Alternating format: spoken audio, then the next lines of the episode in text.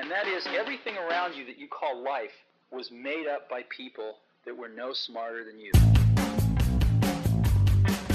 Olá, diretamente de São Paulo, Danilo Santana. De Campinas, Ariana Dias. De Campinas, Daniel Macedo. E de Curitiba, Luísa Barvinski. E esse é o segundo episódio do podcast do Share, o Talk Share. A Share é a casa de eventos como o Share, o Gump, o Confirma, o Creative Task e cursos como Pra Ontem e o Basicão. Então, se você quer saber mais, procura a gente no Facebook.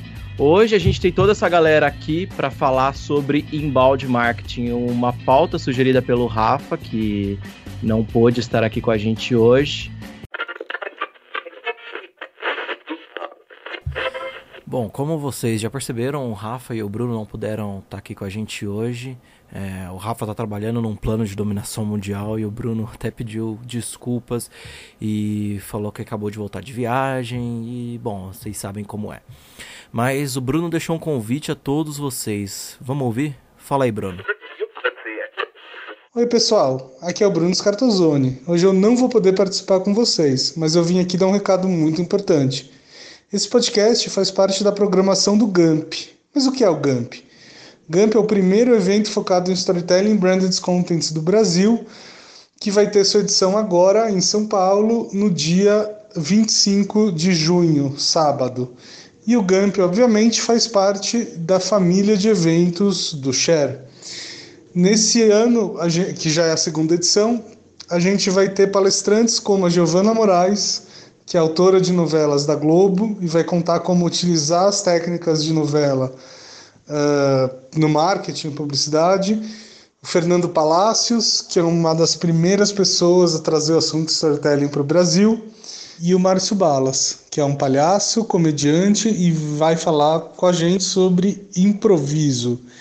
Enfim, além de todas essas atrações, tem esse podcast que você está ouvindo agora, que vai trazer um assunto bastante relacionado com o conteúdo, que é o inbound marketing.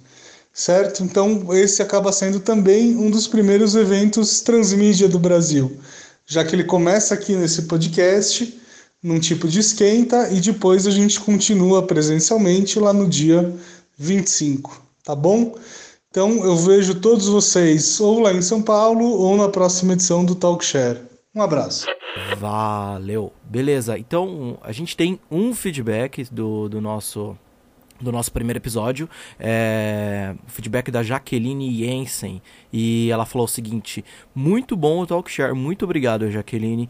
Uh, e aí ela sugeriu que o programa fosse menor. Bom, a gente está trabalhando nisso, tanto que vocês vão perceber que essa, esse segundo episódio não tem o quadro de notícias. É, vamos ver como fica. Uh, a gente quer deixar o programa com mais ou menos uma hora. Uh, porque aí fica fácil, fica com conteúdo ali que você pode é, ouvir a caminho do trabalho, é, tomando café e por aí vai. Fica o recado aqui que se você tem um link legal, lembrou de alguma referência maneira durante o episódio, saiba que a gente tem como missão compartilhar, mas também a gente quer ouvir, queremos, queremos que você tenha seu espaço aqui. Então fica o convite, mande comentários, caneladas, notícias ou cartas de amor pra gente no Twitter, arroba EventusShare, no Facebook, EventusShare ou no SoundCloud, TalkShare. É... Assim a gente vai comentar no programa, beleza? Então vamos pra pauta em 3, 2, 1.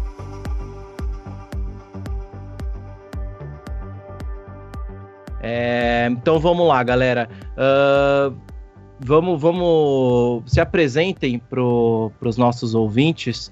É, vamos começar com a, a, Ari. Ari, fala um pouquinho de você, o que, que você faz, e aí a gente faz com o Daniel e a Luísa. Vamos lá. Bom, é, é, meu nome é Ariana, eu sou social media.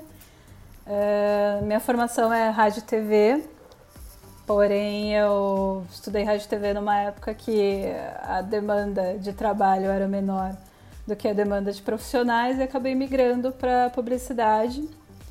Então, uhum. desde 2008, mais ou menos, eu tenho trabalhado com mídias sociais. Hoje eu trabalho para a Elife, que é uma empresa de conteúdo e monitoramento. Beleza. Daniel?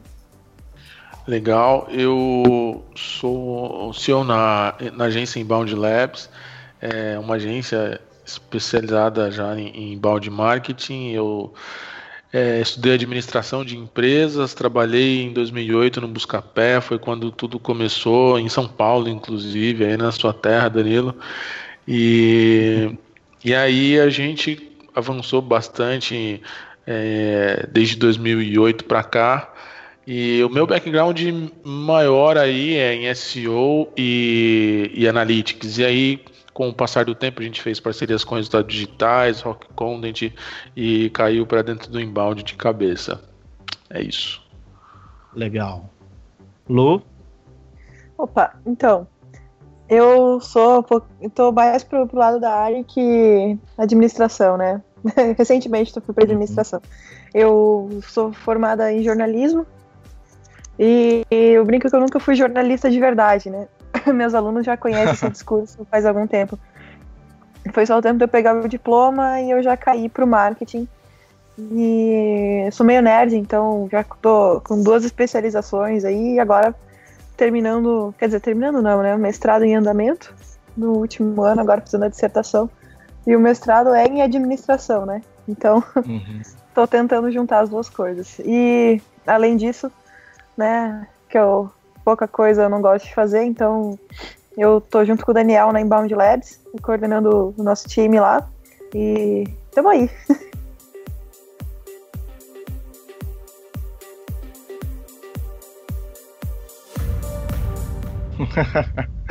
legal. É, bom, então é legal falar que faz um tempo já que um logo e uma identidade visual não são mais suficientes para ganhar o interesse das pessoas. A gente precisa engajar, a gente precisa se relacionar. É, então eu gostaria de começar com a pergunta: uh, o que é embalde marketing? Para quem está aqui de carona, ou até para é, abrir a porteira do assunto mesmo. Quem se propõe a falar aí, definir embalde marketing? É, vamos lá, professora Luísa. É, esse tá fresco. Fiz um, eu dei um curso de inbound mês passado, então tá fresco na cabeça. Não, inbound é, é tudo que a gente pode fazer dentro das nossas fronteiras, assim, vamos dizer assim, pegando bem a descrição literal do que, que é inbound, né? Vamos começar pelos termos. Então, inbound são os canais que a gente tem dentro dos nossos nosso arsenal de canais, vamos dizer lá. Então, tudo que a gente pode fazer com o nosso blog, com nossas redes sociais, com o nosso e-mail marketing, Aí a gente vai conseguir ativar esses canais de uma forma estratégica e tática. Né? Eu já vou fazer a diferença entre as duas coisas, né? Uh, então a gente vai apontar para um objetivo, que é trazer mais clientes, gerar mais leads.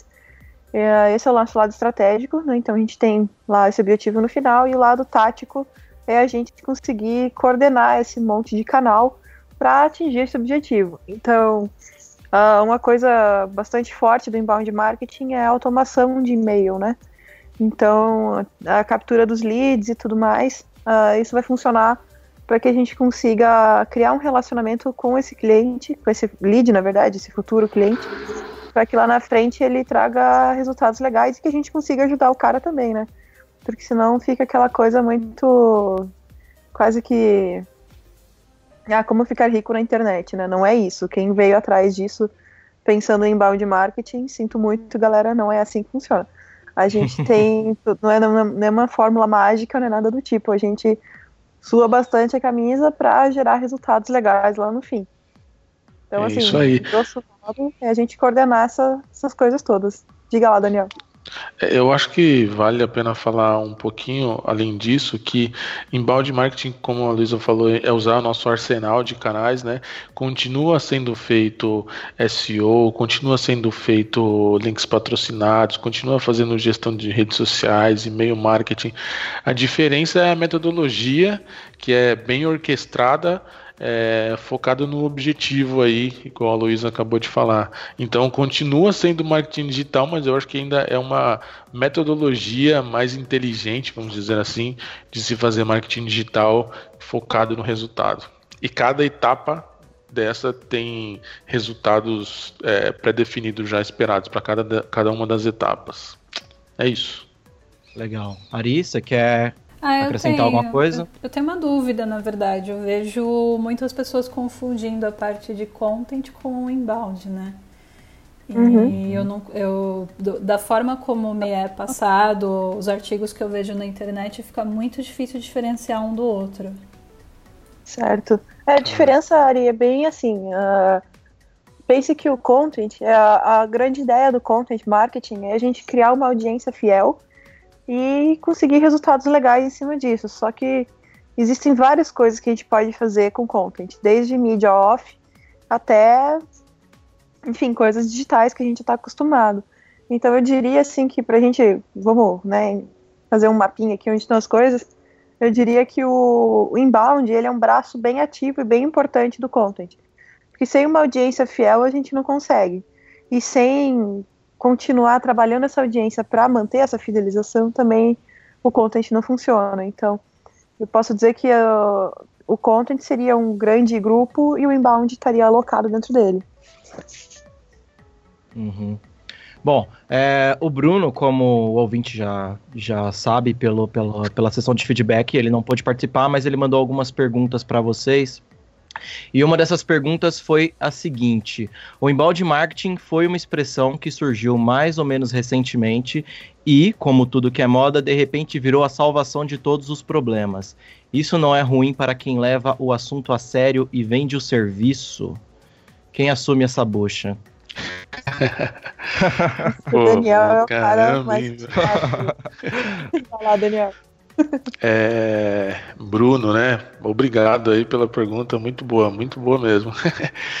é, realmente, é, é uma coisa nova é, tem seus, seus, seus, desafios, né? Eu lembro na época quando começou SEO aqui no Brasil, só tinha praticamente Fábio Ricota falando de SEO é, e mais algumas outras pessoas, mas quem se destacava bem era, era ele. E e na verdade não é como se fosse uma salvação, porque continua sendo feito o marketing digital, mas de uma forma um pouco diferente, né? A gente vai falar mais para frente sobre a jornada de compra e definição de personas. Para cada etapa do funil, que tudo em balde marketing é, é baseado em funil, a gente tem resultados claros esperados, né?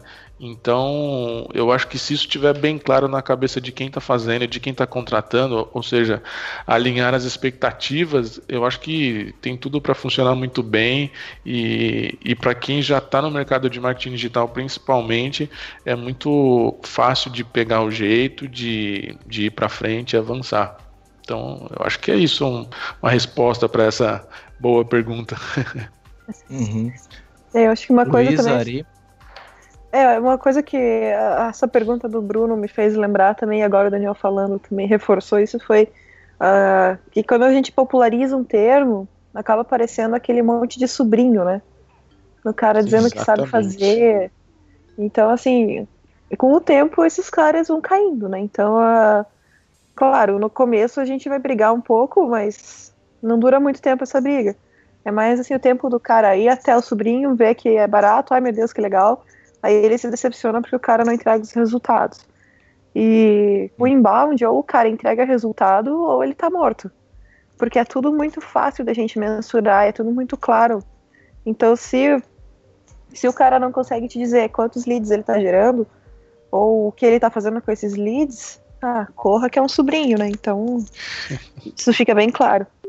É, quando a gente fala de inbound marketing, é, assim, pelo menos eu, a primeira palavra que vem na cabeça é conteúdo. Aí já entrando também nesse, nenhum dos tópicos que vocês sugeriram para a conversa, o conteúdo como uma nova economia, eu gostaria de abrir essa conversa perguntando o que, que um bom conteúdo deve ter. Eu até vi que a, que a Luísa tem uns vídeos no YouTube falando sobre isso, é, então vamos começar com ela.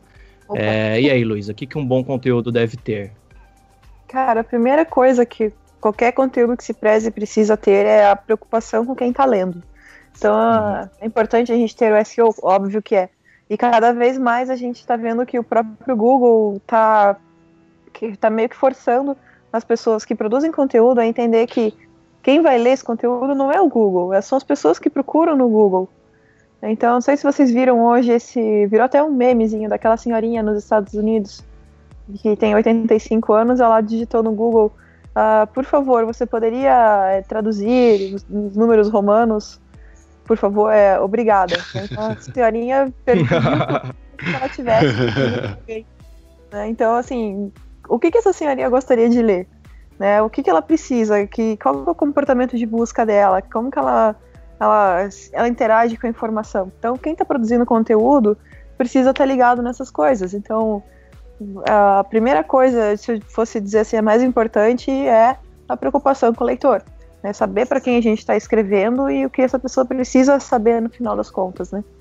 E a outra coisa, está uh, muito ligada a isso, é pensar se o cara realmente vai aprender alguma coisa nova com esse conteúdo que eu estou trazendo para ele. Porque eu posso pegar várias fontes e beleza, né? O cara já leu, ele já está sabendo, né? Ele tá, já tem uma, uma certa informação a respeito do tema.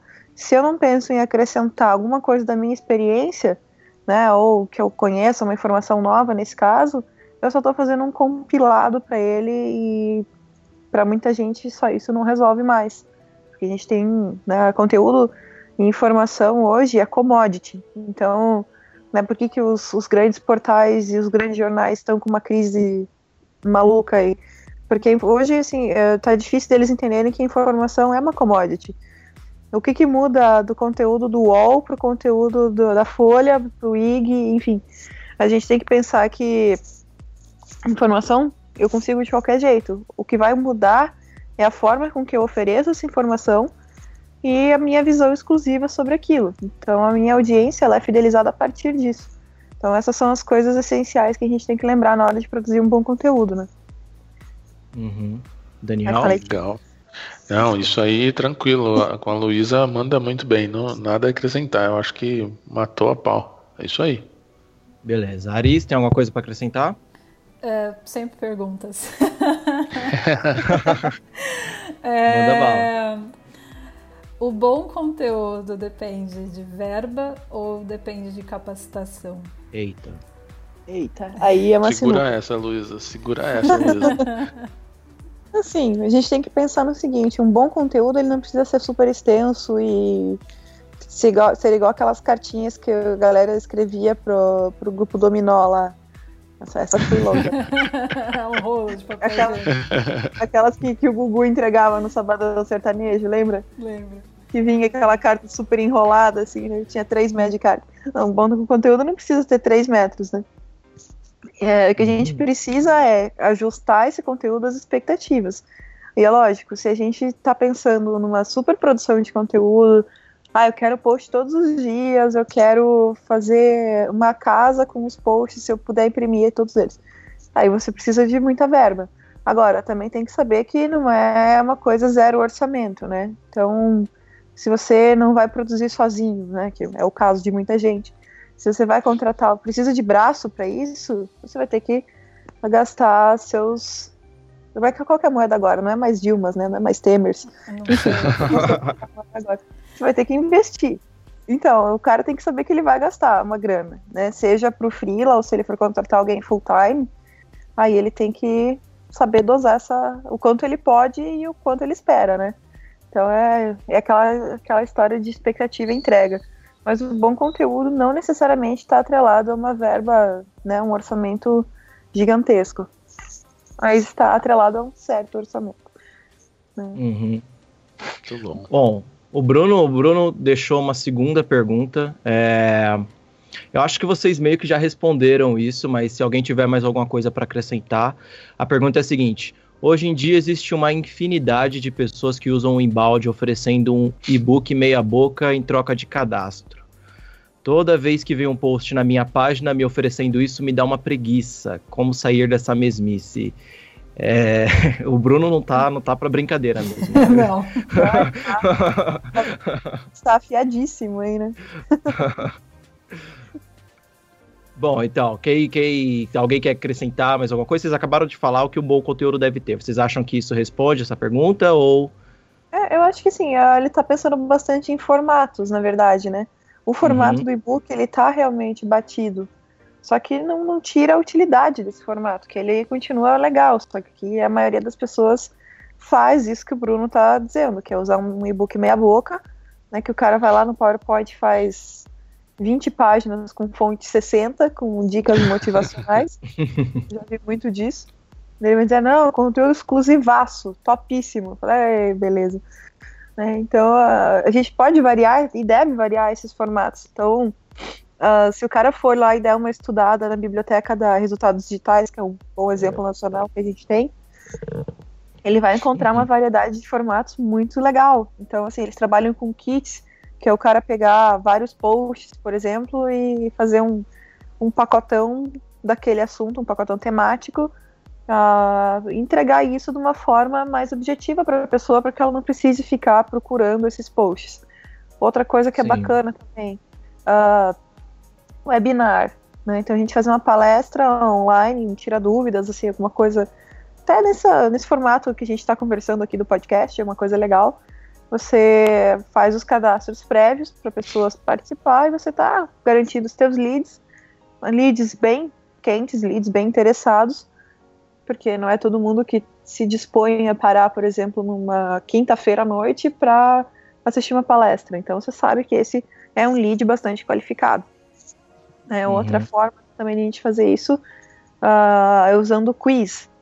Então você vai lá, faz o teste com o cara e ele mesmo vai percebendo os pontos fortes e pontos fracos, né, em relação ao que você oferece, teu produto, teu serviço. E aí a comunicação vai fluindo. Então existem formas mais legais da gente acessar esses nossos futuros leads do que ficar entrochando o e-book uh, goela abaixo, né? É, eu acho também uma coisinha que, primeira coisa, é preciso entregar valor para, vamos dizer assim, para persona, né, que é quem a Luísa estava falando, que é o leitor.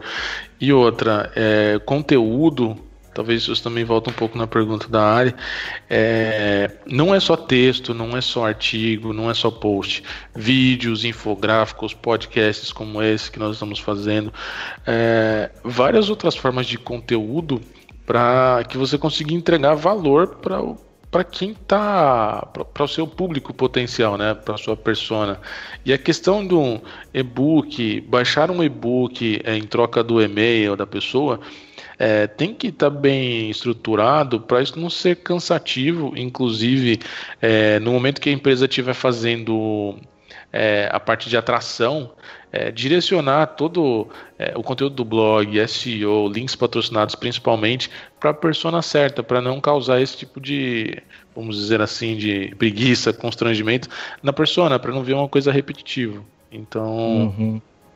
entregar um valor, igual a Luísa acabou de falar, na resultados digitais, tem alguns kits. Então, por exemplo, é, são trilhas, né, que eles chamam, é, vários artigos do blog mais um webinar, mais um template de alguma de alguma de alguma ferramenta, né, de, de inbound, que seja, é, para quem está interessado no assunto, aprender e estar avançando, aquilo ali faz muito sentido. Então, isso é entregar o valor para a persona certa na hora certa. E não é fácil fazer isso, é um desafio, realmente. É, é, e aqui mostra perigo. É, então, eu, eu vou até colocar outra polêmica aqui. que eu acho que o mercado ele está um pouco viciado nessas terminologias todas. Porque a maneira como vocês estavam colocando as coisas, elas parecem muito mais fáceis, muito mais acessíveis e muito mais úteis. Por exemplo, esse exemplo que a Luísa deu de. Eu, eu, nunca tinha pensado dessa maneira, Lu, é, deles pegarem os posts do blog, todo o conteúdo, todo o histórico que eles têm de pesquisa, de produção de material, de informação de um assunto específico, consolidar em um material e entregar para mim. Se alguém falasse isso para mim, olha, esse e-book, ele é um consolidado, ele é um resumão, ele é um copião de tudo que a gente tem no nosso blog, tudo que a gente pesquisou em dois anos é, sobre o assunto X, talvez me interessaria muito mais do que se o cara me chamasse só de e-book. Ou se uhum. falasse assim para mim, olha, eu vou dar uma consultoria hoje sobre o assunto tal. Vamos conversar única exclusivamente sobre o assunto tal, um bate-papo. Talvez eu me interessasse mais do que se chamasse webinar. Entende? Então é, é, muito complicado assim, porque eu já me vi nesse tipo de situação de é, amigos, pessoas próximas me procurar e falar: o que, que você faz? Olha, eu faço isso e explico mais ou menos a, a, nossa atividade, redes sociais, marketing digital. Olha, tem como você me ajudar? Tem, vamos, a gente conversa, fecha uma consultoria, aí eu traduzo todas essas terminologias para você e aí você vai procurar o melhor caminho.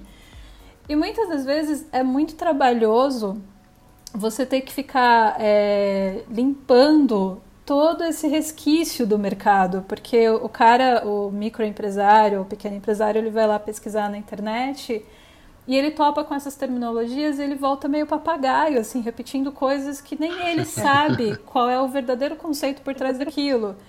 E é muito complicado resolver isso. E às vezes você até dispensa, você fala assim, cara, eu não quero enfrentar esse problema. fala, porque isso não é um cliente, isso é um problema. Então você desiste. É, quando é colocado dessa maneira que você colocou, e, e né, isso aqui é um, é um copiado, isso aqui é, é a informação dessa, personalizar os nomes, né? Por favor. Parece mais atrativo do que esse, esse nome varejão, sabe? Quando entra a propaganda, não vou falar nenhum nome de nenhuma empresa aí, mas o, o, nordestino do Alasca lá, do, do, gelado lá que vem de geladeira. É, é muito varejão, né? É, para mim o marketing digital virou varejão. Ele tem umas terminologias assim que me dão arrepio, de verdade, assim. É, isso é um problema que a gente tem no, no, no, no marketing como uma coisa toda. Até o termo marketing a gente não conseguiu Sim. traduzir. Né? É terrível porque algumas pessoas vêm falar de mercadologia. Fala, cara, não é bem isso. Né? Mas enfim. Uh, mas tem uma coisa que é muito. Acho que é um pouco do brasileiro isso, assim, não sei, das pessoas que eu já conheci. A gente tenta dar uma, vamos dizer assim, uma gourmetizada nas coisas, né? Então, até né, a própria palavra gourmetizada, enfim, né? Vamos aceitar Não, mas o fatos. gourmetizado já tá brasileiro, já tá ótimo. Exatamente, já, já, tá, já tá em casa já. Mas o cara, ele, em vez de falar bate-papo online, alguma coisa, ele viu lá fora que os gringos estão chamando isso de webinar, e se ele não chamar de webinar, ele é um jeca. Né? Então é. Só que, no, como você falou, Ari, na verdade é o contrário. Né? Se a gente consegue traduzir isso para o cara de uma forma mais objetiva, ele vai se interessar mais, vai entender melhor o que é. E porque também parece outra coisa, né? Agora pulando um pouquinho desse assunto para um outro, mas que também está bem próximo. Uh, um tempo atrás eu li um texto no, no, no, no, Medium, lá, eu não me lembro quem que era o autor agora, mas eu achei sensacional. Porque a nossa indústria, a gente vive de ficar produzindo pra gente mesmo. Uhum. Então a gente vive de querer aparecer mais que o amiguinho, então, ah, eu estou fazendo um webinar agora. Uh, então o cara da outra agência tem que ficar de olho aberto porque eles não estão fazendo webinars e nós estamos fazendo, sabe? Fica essa quem quem é mais forte que quem e não sei o quê. Então a gente acaba mesmo, meio que falando só com a gente mesmo. O nosso cliente fica perdido nessa coisa toda. E aí a gente reclama que os clientes não entregam bons briefings mas a gente não sabe explicar o que a gente faz para eles. Sim, tira a credibilidade, porque vem, é. vem aqueles termos, né? Que nem quando o vendedor vem e fala assim, ah, tô te dando um desconto, tá bom. né? Uhum. É, é, tira a credibilidade um pouco. Às vezes eu até tento fugir de algumas terminologias porque eu tenho medo de, de, da pessoa ter ouvido em outro lugar e aí eu não sei se eu tô falando B e ele tá entendendo B, né? Tem esse problema. Exato. Gente, mas vocês não acham que, assim, não com, não com todos esses termos, mas é, com alguns, é, especialmente com o storytelling também, que, que haja uma, uma que eles, eles acabem a gente acabe adotando o, esses termos em inglês, porque a construção de significado já está pronta, tipo, será que a gente não teria todo um trabalho para sei lá como a gente tradu traduziria em balde para cá, é, para português, mas, por exemplo, storytelling, se a gente fosse chamar de contação de histórias, é, assim, a pessoa entende, mas tá todo mundo, todo mundo já sabe o que é storytelling. Se a gente começar a chamar de contação de histórias, a gente não tá puxando a responsabilidade de construir todo um, um significado atrás disso. Será que esse a gente simplesmente não tá optando pelo caminho mais fácil? Também tem esse lado, Danilo. Mas eu acho assim, tipo, a gente, claro, não vai deixar de, de usar os termos, mas eu acho que quando a gente vai apresentar isso para o cliente, é mais interessante uhum. fazer, dar a explicação antes, e aí mostrar para ele o que, que é. Claro, se ele já não vem, né, com esse, com esse termo já aprendido, né? Eu acho que isso daí é uma boa, uma boa hora para a gente falar sobre. Danilo, sei que ia aí, mas Não, é, sobre jornada de compra e definição de persona. Igual, igual a Luísa estava falando, Poxa, você tem que. Você não precisa falar para os outros profissionais, é, você tem que falar para o seu cliente. E no caso, esse seu cliente é a sua persona. Então, fazer a definição de persona muito bem claro é extremamente uhum. importante, porque na hora que você chegar na, na, na jornada de compra, que seria a, a, parte de começar a produzir os, os artigos, os materiais de conversão, é, toda essa jornada, ela acaba não ficando é, feita, é, ela acaba não, não sendo para outro profissional. Não que, que isso seja ruim, mas como eu já falei antes, né, a gente tem que ter sempre o objetivo bem claro. Se o seu objetivo é atingir o seu cliente, então faça a definição de, da persona do seu cliente e construa uma jornada de compra para o seu cliente baseado em uma, duas, três dores, enfim, quantas dores ele tiver. Então, é, por exemplo, a gente tem é, os momentos de compra dessa jornada, que, que são aprendizado e descoberta, que são assuntos básicos, bem amplos, que não é profundo ainda. É, depois tem reconhecimento de problema. Então são problemas comuns que essa persona precisa resolver, que essa pessoa, né, que a gente definiu num passo anterior, precisa resolver. Consideração da solução, que é a solução para esse problema que a gente apresentou na etapa anterior e por fim o momento de compra, é, que é o como muitas pessoas falam que é o pedido de casamento para aquela sua persona.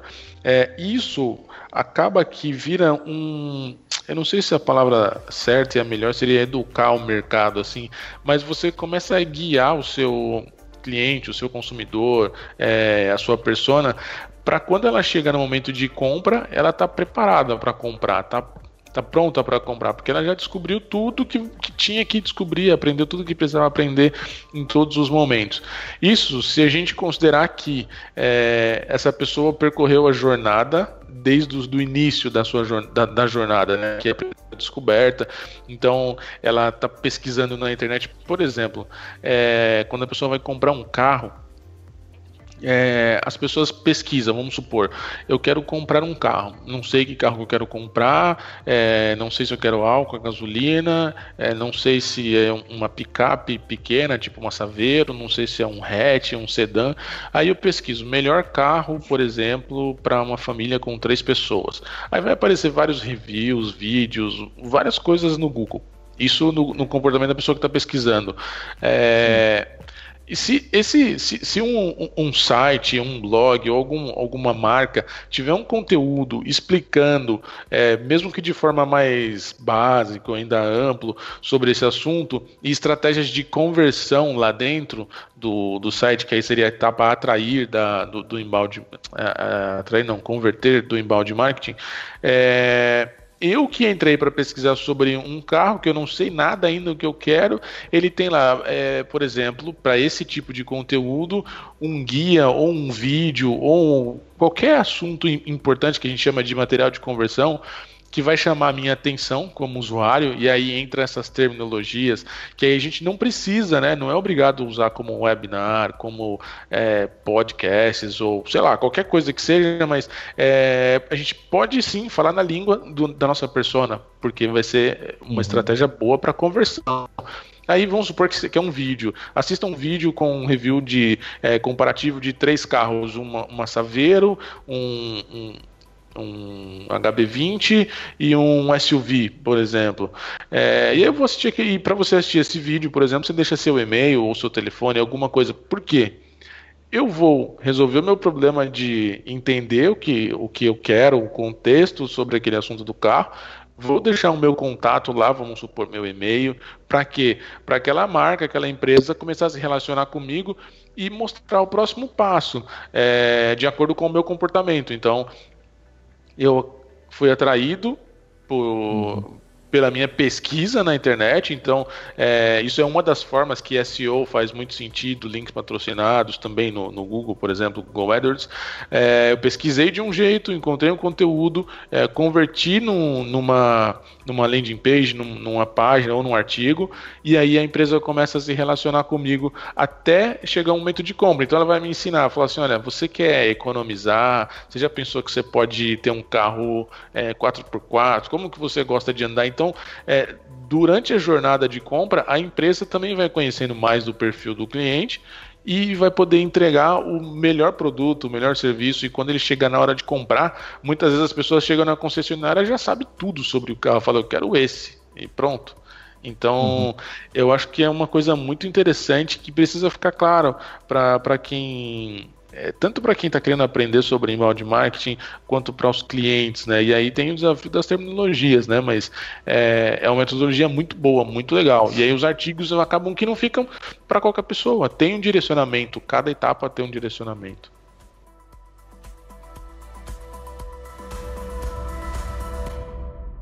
É, vamos, vamos voltar só um pouquinho é, vamos entender o behind the scenes aí de, disso tudo. Uh, quando se trata de, de persona, vamos, talvez a gente tenha alguém aqui que, que pegue a conversa, que, que esteja de estrangeiro nessa conversa. Vamos então definir para o pessoal de casa o que, que é uma persona e depois. É, eu não sei se vocês podem falar quais são as etapas é, de vocês na Embalde Labs ou é, para definição dessas personas. Então, o que, que seriam as personas, né? É a gente pegar o perfil desse consumidor, não exatamente uma pessoa. Eu não vou querer saber o que a Luísa quer. Eu quero entender o que as pessoas que são parecidas com a Luísa, o que, que elas pensam, qual, quais são os problemas, quais são os objetivos que essas pessoas têm. E aí eu vou condensar isso num perfil, que eu vou dar um nome fictício, posso até colocar uma foto. Aliás, é uma prática legal para fazer isso. Uh, pra gente dar uma cara para essa persona. E aí, com base nisso, a gente começa a montar o nosso calendário de conteúdo, né? Que a gente vai ter todos esses temas, né? As, as dores e objetivos desse cara, e começa a produzir os conteúdos com, com base nisso. Né? Então, é assim, um, um, resumão, né? Mais ou menos isso. Não sei se me ajudei aí, Danilo. Não, é assim, eu ouço falar bastante sobre. Ajudou sim, viu? É, é, eu ouço falar bastante sobre sobre Big Data e tudo mais. É, vocês já conseguem definir isso tudo por intermédio digital, assim, por reconhecimento de padrões na internet, análise de dados, como então, que aí... tem uma máquina, uma super, um supercomputador que sai lá a fichinha fulana de tal. Seria maravilhoso se existisse isso, mas assim, uhum. a gente, claro que não vai ignorar dados de navegação, de redes sociais e tudo mais. Só que uhum. isso, pra gente, é só um ponto de partida. Que tem uma coisa muito importante que, assim, a galera acaba pensando, não, vou fazer aqui, ah, digital, então tem que ser tudo quantitativo, tudo muito dado, dado, dado. Só que a gente esquece que existem dados qualitativos também. E isso, para nossa definição de persona, eu acho que vale mais do que a gente ficar catando meia dúzia de likes. Então, uhum. assim, eu se, eu se eu conseguir fazer uma entrevista com, vamos dizer, cinco pessoas que sejam do meu público-alvo ali, que eu entendi que vale a pena para mim, cara, você vai estar com um material sensacional na mão para criar essas pessoas. Então, assim, eu costumo, gosto muito de, de, de dizer isso, assim, que não existe persona bem consolidada se a gente não tem o mínimo de contato com quem são esses clientes na vida real. Né? Se você não consegue fazer uma baita numa entrevista com ele para saber quem é, pelo menos comece a observar, assim, se vá, você, a gente é consumidor também, né? Mas a gente uhum. pode fazer uma pesquisinha de campo básica. Sei lá, o meu cliente é um varejista do setor de, sei lá, alimentos. Eu como também, né? Então, assim, quando eu for no próximo, a vez que eu for na, na, na, loja, na loja do meu cliente ou no concorrente dele, começar a observar essas pessoas, o que, que elas fazem, como elas pedem, né? Ela, com quem que com quem que elas vão nesses lugares. Então isso a gente falando de produtos, né, obviamente físicos, mas a gente consegue observar muito disso também em meios digitais. Né? Aí a gente parte para algumas metodologias de pesquisa que são bem interessantes. Essa que eu acabei de falar agora seria uma, uma observação não participante, que a gente chama, né? Que o, uh, o cara fica lá com a pranchetinha só vendo o que está acontecendo e anotando. Tem uma outra metodologia que aí é legal também, uh, que é a netnografia, né? Que é uma mistura de etnografia com internet, obviamente, né? E a gente faz isso de várias formas. A gente pode usar, usar essa metodologia em blogs, pode usar isso em comunidades virtuais, tipo uh, fóruns, grupos de Facebook. Então a gente consegue ter essa, essa riqueza de dados sem depender de, de números necessariamente. Né? Então eu sou, né, agora meu orientador me mataria, né? Quer dizer, não, ele é um cara legal. Uh, é que a nossa linha de pesquisa ela tem uma tradição bastante quantitativa, né? Mas existem coisas que a gente só consegue responder qualitativamente, né? Então olhar para essas pessoas, o que, que elas estão fazendo, como elas se comportam, e uma coisa legal da netnografia é que ela obriga o pesquisador, né, a pessoa que está querendo montar essa persona, a se posicionar dentro do grupo. Né? Tem alguns livros do Robert Kozinets, escreve K-O-Z-I-N-E-T-E-S, né, o Robert Kozinets. Tá que... nos links aí, gente. Opa, então esse cara, ele já tem vários livros sobre a netnografia, que ele já vem trabalhando esse tema desde 99 e tal, e agora ele relançou uma, uma edição nova do livro dele, agora de 2015 para agora. E, e ele fala assim que o pesquisador ele precisa se apresentar no grupo, dizer o que ele está fazendo e observar as interações das pessoas e que eventualmente ele vai precisar conversar com elas, vai esclarecer alguns pontos. Isso é muito legal, porque aí você tem esse contato com a pessoa. Né? Ah, daí tem algumas críticas, né? ah, que você vai alterar a dinâmica do grupo porque você se apresentou. Né? Pode ser que altere, mas assim, depois de um tempo você se mistura, você acaba virando mais um participante do grupo.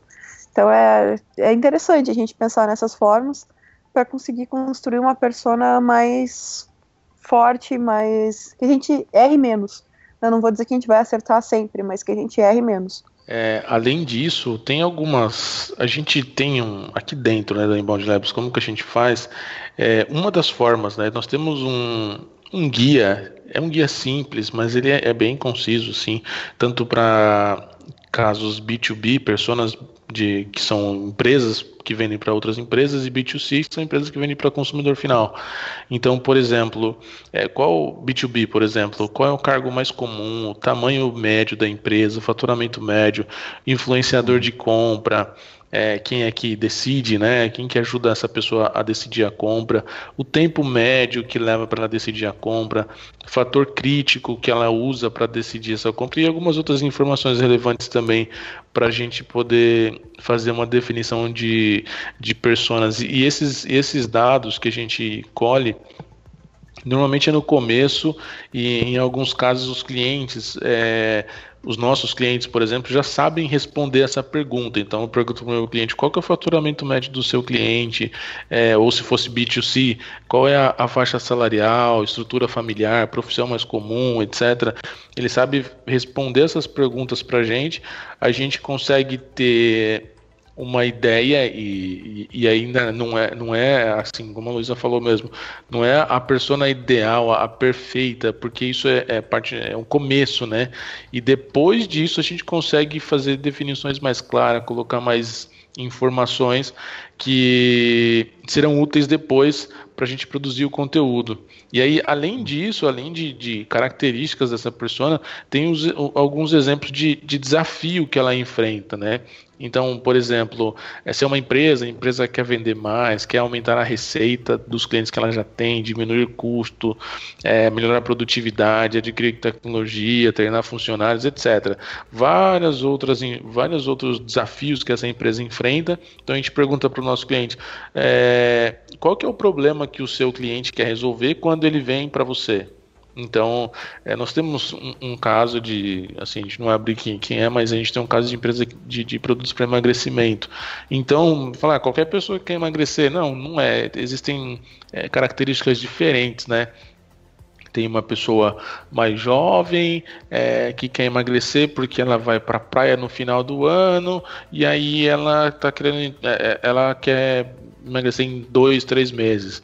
É um tipo de abordagem. A outra é uma senhora, já dona de casa, aposentada, é, e já tem um metabolismo diferente e tal. Então a abordagem para essas pessoas e os desafios que elas têm são completamente diferentes. Uma quer emagrecer para ir na festa, a outra quer emagrecer para poder ter uma saúde melhor. Então é, é, é, sincronizar essas características com os desafios dessas pessoas é um é uma coisa muito valiosa para poder depois na frente definir pautas de conteúdo para preencher toda a jornada.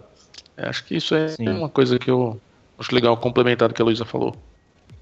Legal. É, quando, quando eu estava pesquisando é, sobre embalde marketing, uh, eu ouvi falar bastante de humanização. E aí, ouvindo vocês falando aqui, é, eu comecei a pensar sobre, sobre essa palavra e tal. Uh, e o que, o que me dá um pouco de medo lá no fundo do coração é que, sim, se a gente coleta tanto dado assim, é, como que como que a gente faz para chegar, sabe, numa pessoa em particular, assim? A gente quisesse, será que a gente não está abordando o, não, tem, tem o risco disso acontecer, da gente abordar o público de uma forma muito genérica, se a gente quisesse trabalhar isso de, com, com um nicho, por exemplo, e tal, ou com, com um público muito particular. É, quais são as dicas de vocês? Cara, Silêncio, eu tava lendo. É... eu tava lendo sobre isso justamente essa semana. É, uhum. Nos riscos que a gente tem para definir personalidades, né? Tava trocando uma ideia com meu irmão, que é psicólogo, e é bem complicado a gente querer tanto especificar demais ou generalizar demais. Então, uhum. por isso uhum. que a gente tenta encontrar um caminho do meio com as pessoas, que nem o Daniel falou agora há pouco, e eu, eu tinha comentado também. A gente não tem muito como individualizar demais essas informações, porque a gente acaba excluindo muita gente, né? Então, um, um dos desafios que eu estava lendo nesse artigo era por que, que os quatro. Até tô com ele aberto aqui ainda, quer ver? Ó, deixa eu pegar o título aqui. Uh, por que, que as modalidades de Bayer, né? São totalmente insignificantes. Uh, uhum. Ele, ele vai falar de quatro perfis, né? O competitivo, espontâneo, uh, metódico e humanístico, né? Então cada um tem as suas características, só que a gente não consegue uh, ser desses quatro, né? Separadinhos. A gente é uma mistura de um pouco de tudo. Então, assim, se a gente passa a considerar que, beleza, a gente vai trabalhar com traços de personalidade em vez de perfis tão fechados, aí a gente tem chances maiores de tentar conversar com pessoas, sei lá, parecidas com o Danilo, sabe? Então, é uhum. pensando mais ou menos nisso. Que daí é mais legal a gente pensar, quer dizer, nas coisas que eu já observei até hoje, né? Uh, e até hoje funcionou, então, né, acho que tem dado certo. Né? Então é a gente pensar em, em arquétipos, né? em informação de, de uso desses traços de personalidade para entender quem é o nosso consumidor e o que, que agradaria ele ou não, dados esses uhum. traços, né? E tem uma frase legal do Jung, que, ele, que esses caras comentam no artigo, que até fazia tempo eu não retomava isso, que, ele, que, a, que essa própria ideia desses quatro perfis acabam se anulando, porque a base de tudo isso é no Jung, né? Então ele vai uhum. lá e uhum. diz, né? Todo indivíduo é uma exceção à regra. Então como é que eu quero fazer um mapa e dizer que existem tais e tais perfis se cada pessoa é uma exceção à regra? Então fica difícil eu, eu começar Sim. a individualizar demais a conversa, né? Então por isso a gente tenta uh, fazer aquele é mais ou menos quando o McDonald's, você pede McDonald's sem picles, assim, tipo, eles botam assim, especial para você. É. Com um espirro especial é, para você. É, é tipo, bem isso mesmo. Você sabe que, tipo, é um Big Mac e as outras pessoas também estão comendo Big Mac, mas o seu é sem picles. Uhum. É legal é. que eu consigo que eu consigo relacionar assim. Eu, eu pesquiso bastante sobre construção narrativa e essas coisas. É, eu consigo uhum. traçar um paralelo com jornada do herói, sabe? Que, que até Sim. se utiliza de arquétipos do Carl Jung, que a Luísa citou e tal. É, é, bem, bem interessante. Uh, eu tenho uma pergunta aqui, eu não sei se é se vai ser muito doida, se eu vou viajar demais, mas vocês acham que é, comparado com, com alguns anos atrás, já é, você acha que, que é possível já identificar, é possível identificar aí facilmente um, um, comportamento diferente? Que, como, como que é o consumidor de hoje, 2016? Tem algum, tem algum perfil assim genérico mesmo, agora indo totalmente para o genérico? Então, é, o Google ele faz isso muito bem com o comportamento que as pessoas têm de navegação, de compra, de uso do Gmail, do Google Chrome, por aí vai. É, isso, na minha, no meu ponto de vista, é a maneira ideal de você identificar o comportamento das pessoas mais é, como eu posso dizer, exclusivamente né, possível. Então você consegue ser único com, com cada pessoa e ao mesmo tempo comunicar em massa com ela. Então, o inbound marketing, é, na definição de persona, eu acho que caminha para esse lado, mas acho que ainda está muito longe, mesmo com todos os dados que a gente tem, com todas as informações, automações, comportamento, de chegar nesse ponto. Bom, isso é um ponto de vista meu, né? Vamos ver, Luísa, diz aí o que você estava falando. Não, eu acho que sim, nesse ponto que o Danilo tocou é bem legal, porque a gente começa a observar algumas tendências, né? Que eu acho que, bom, é, seguindo o que o Daniel falou também do, do, Google, todo ano o Google vai lá e solta aquele Zeitgeist, né? Que é o que, o que mais foi pesquisado no ano e tal. É retrospectiva uhum. do Google, né? É, mas às vezes é mais, bem mais legal do que a da Globo. O pior e... Globo. e, e aí, assim, a gente consegue perceber algumas mudanças, né? Mas é uma coisa que é hum, mais gradual, mas pensando nos últimos cinco anos, assim, o que, que mudou? Né? A gente pensa num consumidor bem mais imediatista, na verdade, né? Então, para alguns segmentos, óbvio, né? isso não é tão genérico assim, mas a gente vê alguns segmentos que o cara ele quer informação, quer agora e ele quer resposta. Né? Então, uhum. se a uhum. gente não está pronto para dar essa resposta para ele, é bom a gente rever o nosso funcionamento. Uh, outra coisa, é o uso né, que a gente já vem falando e que está em todo lugar, é o tal do mobile né? Que algumas pessoas gostam de falar uma versão americanizada, o mobile, né? Uh, então. Ai, meu Deus. Eu tô me retorcendo aqui. É, algumas pessoas gostam de falar isso, né? Não vai, não vai agradar todo mundo aqui, né? Então, uh, mobile, né? Vamos lá. Uh, que a gente tem que cada vez mais pensar nesse comportamento, que é um comportamento de busca, né? Igual a senhorinha que foi lá e pediu por favor e obrigado pro Google a gente vê a galera na loja, no ponto de venda, fazendo busca por produto no, no busca-pé. E como é que a gente pode reagir isso com, com o vendedor? Como é que a gente aborda isso, né? Então, por exemplo, para esse, esse caso específico, o pessoal da Best Buy já está fazendo uma abordagem bem legal para isso nos Estados Unidos, né? Que eles têm Wi-Fi na loja. Ok. Agora, quando você tem Wi-Fi na loja, o cara vai lá, busca, e ele vai encontrar lá aquele mesmo computador, aquele mesmo celular, a câmera, enfim, em outra loja mais barato. Agora, eles têm feito uma coisa legal com os vendedores, que é, eles viram que a pessoa está muito tempo no celular, o vendedor já começa a meio que ficar urubuzando o cara ali, né? Entender o que o cara tá fazendo, se ele tá buscando oferta. E se ele estiver buscando oferta, me parece, né, a pessoa que me contou isso, né, que foi abordada, o vendedor parecia ter alguma autonomia para oferecer um desconto, cobrir a concorrência e tal. Então é uma, uma política legal que o cara tá acompanhando esse, essa tendência, né? Então uhum. é, é, interessante porque a gente precisa estar tá ligado nisso, a gente precisa entender que, poxa, esse consumidor ele muda. E quando ele muda, eu tenho que acompanhar essas tendências. Né? Então, e outra coisa também, a gente está mal acostumado como consumidor.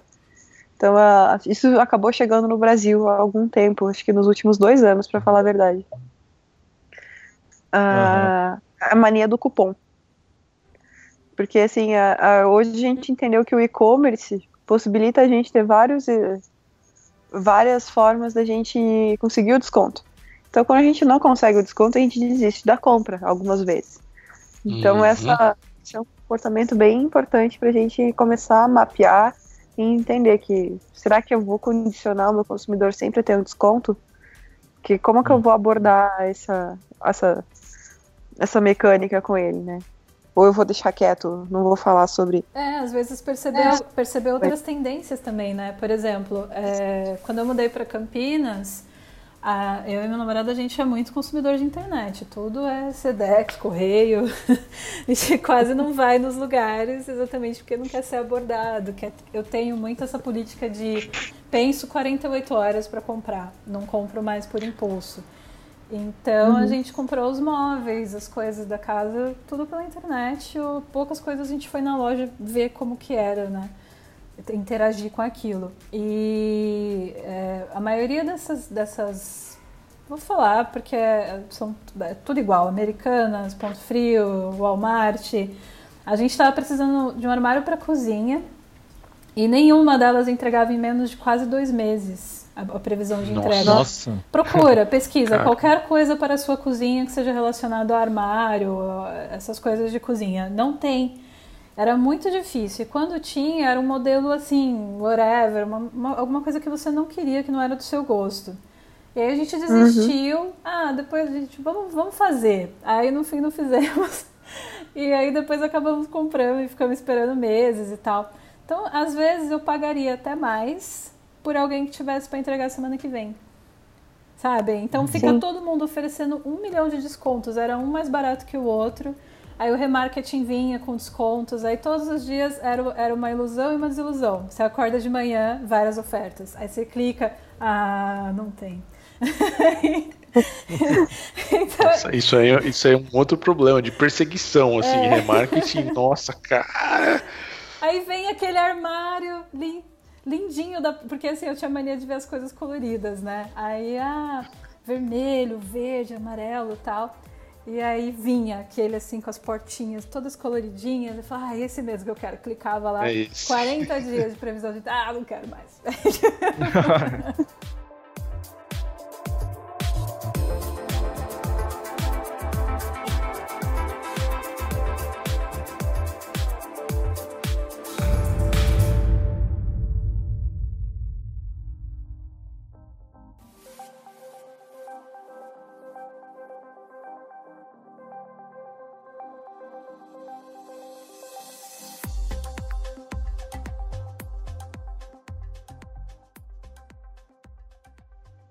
Bom, gente, eu tenho uma terceira pergunta do Bruno aqui, e também para a gente já ir se encaminhando para as conclusões finais.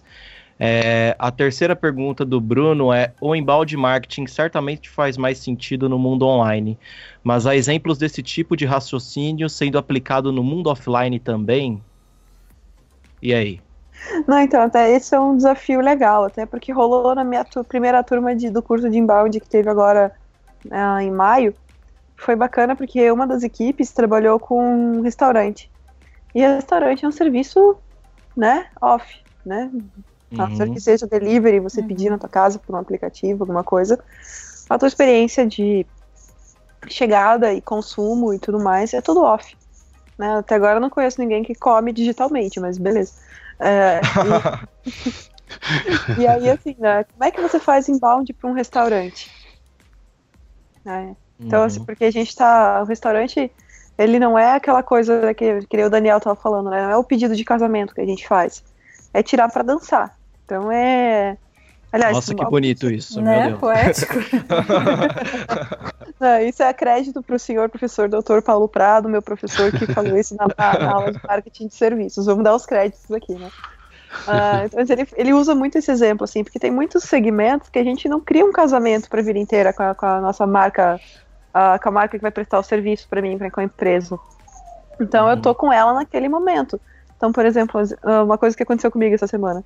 Eu cancelei meu pacote de, de telefone e internet da NET e eu tô mudando para Copel, né?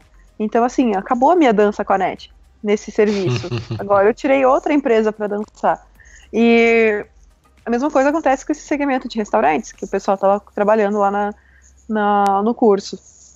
E foi legal uhum. porque, cara, é um desafio você pensar nessa transição de on e off, né? Pena que a gente não teve mais tempo para maturar essa ideia, porque, cara, pense bem, era um segmento assim, restaurante árabe que elas estavam trabalhando. Então era uma região que tem bastante escritório aqui de Curitiba e tal. Então como é que você vai fazer um trabalho de inbound para impactar as pessoas sem ficar aquela coisa chata ou com cara de cartão fidelidade?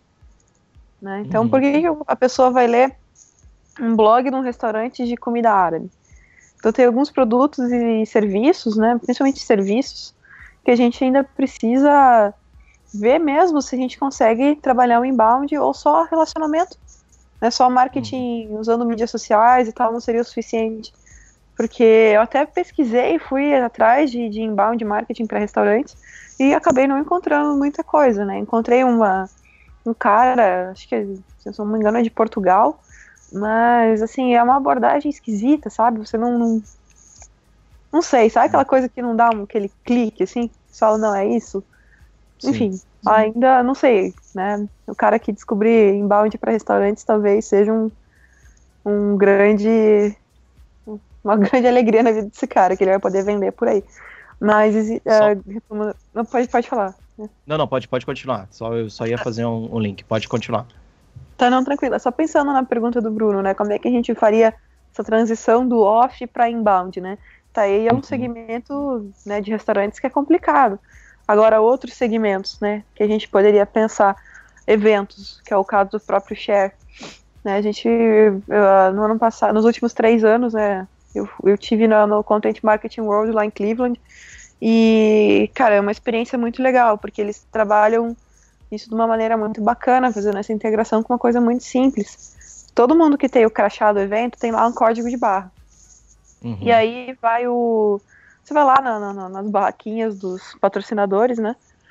E começa a conversar com o pessoal tudo mais, não sei o que. Eles perguntam se tem cartão. Eu falei, cara, meu cartão tá meu número do Brasil, enfim, não sei se você vai querer. Ele, não, eu posso então escanear teu crachá? Eu falei, pode. Então é, é, um, é uma conversão muito simples.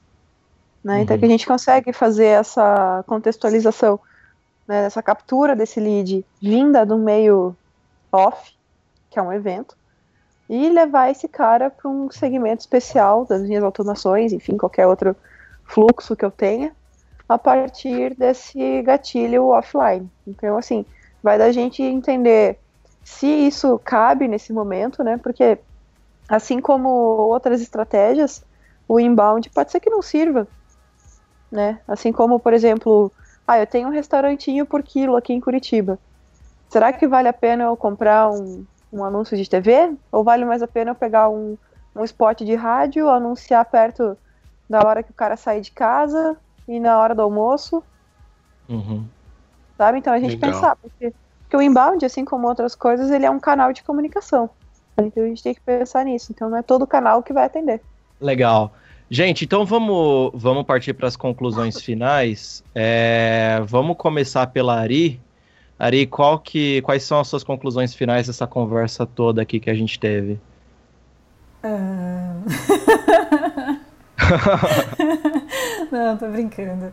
É... Bom, é, é, existe muito essa coisa do ah, será que funciona? Será que não funciona? Eu acredito que funciona. É, mas acredito, é, acima de tudo, na premissa de que menos é mais. Então você tem que é, procurar alguém que tem um repertório bacana, assim, conhecimento do que está fazendo e pra, pra, até para se preparar para atender esse tipo de, de, de, demanda, caso o seu cliente solicite, né? Ter repertório, acho que precisa ter repertório a quantidade de coisas que o Daniel falou, que a Luísa falou. Então, para quem está começando, é bacana buscar esse repertório. E, uhum. e sim, marketing digital está aí, funciona.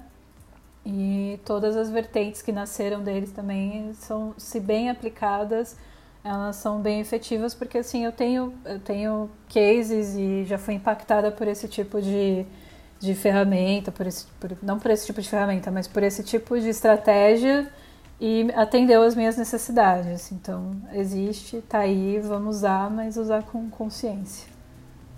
Uhum. Daniel? Muito bom. É, eu acho que são duas coisas que eu sempre falo aqui dentro e, e é a mesma, vou dizer a mesma coisa.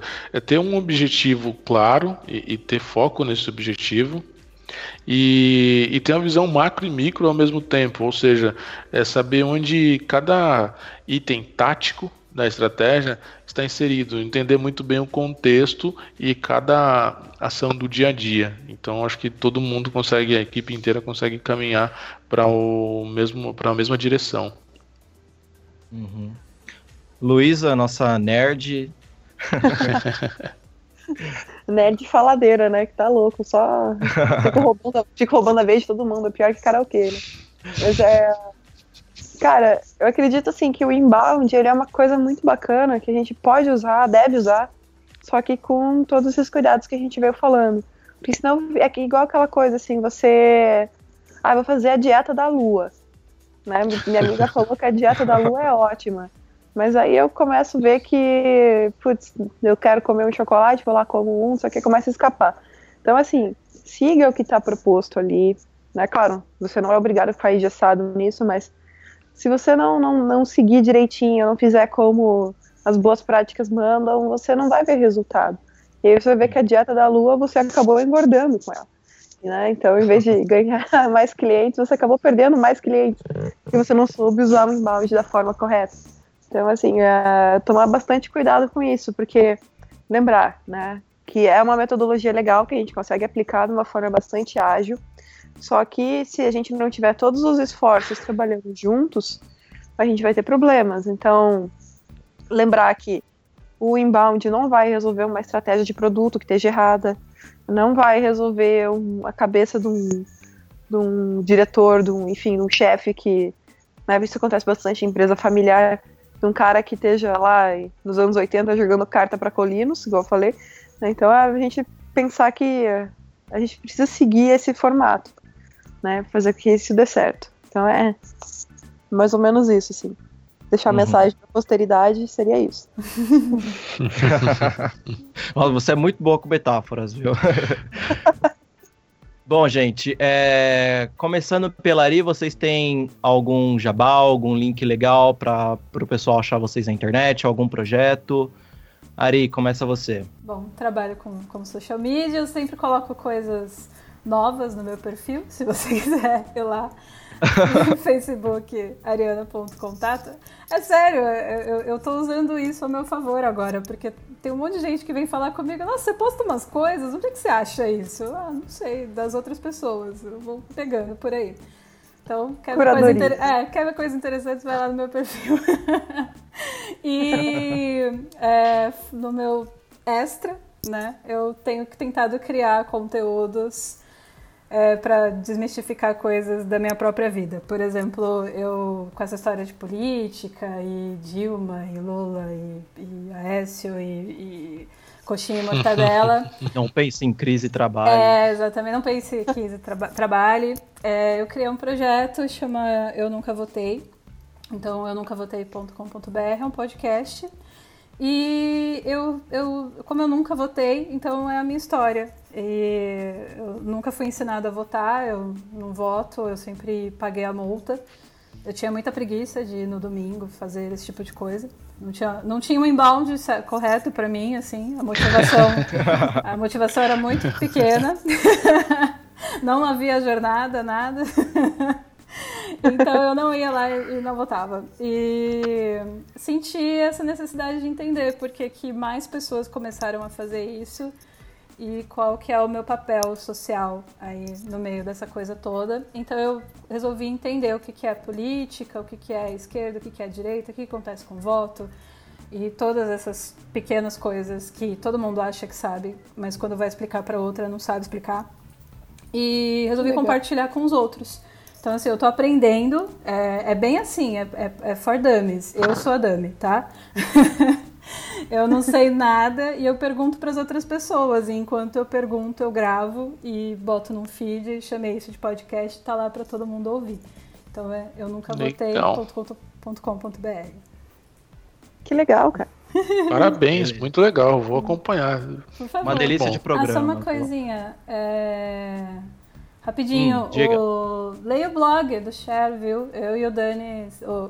eu e o... o Danilo estamos lá escrevendo nossos posts. Uhum. E... Verdade. Ah, e quem quiser ouvir mais essa voz maravilhosa do Danilo, ele vai estar tá no Eu Nunca Votei também. Agora ele é meu parceiro lá. É isso. Nossa! oh. Beleza, gente. Vamos lá, Daniel. Bom, gente, é... eu vou falar para vocês da, do blog da Inbound Labs. A gente tem o Learning Center, está iniciando um projeto também de podcast. É... E aí, no nosso blog, dentro do Learning Center, a gente está assim humildemente, né, tentando passar o máximo de conteúdo tanto para quem está querendo aprender mais sobre inbound marketing e tanto para resolver o problema de, de, de, clientes que estão interessados em, em atingir certos objetivos com marketing digital e por aí vai. É inboundlabs.com.br e aí tem barra blog, barra learning center e podcast. Beleza. Luísa? Bom, além do, né, eu também tô com, no, com os conteúdos na, na Inbound Labs junto com o Daniel, mas além disso, né, tem as minhas coisas que eu já venho escrevendo há algum tempo, né, então, uhum. desde a época que era o Social 41, lá em 2012, e, nossa, faz tempo isso, e, bom, eu, hoje eu tô com, né, as pessoas me conhecem pela Mote, né, motedigital.com, e vão aparecer coisas legais para agora nesse segundo semestre, mais para setembro, mais ou menos, vai ter muita novidade legal lá. Mas assim, os conteúdos estão lá. Uh, peço desculpas pro pessoal que vinha acompanhando, né, até o ano passado, mas houve uma coisa chamada disciplinas do mestrado na minha vida e eu não consegui mais postar. mas eu vou retomar isso e vocês, quem já acessou, enfim, já deve ter percebido que o layout mudou e a gente tem um excelente motivo para isso, né? Então fiquem de olho que vai acontecer coisa muito legal por lá. Então é mote digital, M, M de Maria, O, T, digital.com. Tamo lá. Qualquer coisa, estamos às ordens. Beleza, gente. Talvez uh, vocês participem de outro episódio, que eu vi que esse assunto é bem extenso. Talvez a gente faça uma parte 2 e tal. Uh, Maravilha. Então, bom, a gente chegou ao final do segundo programa.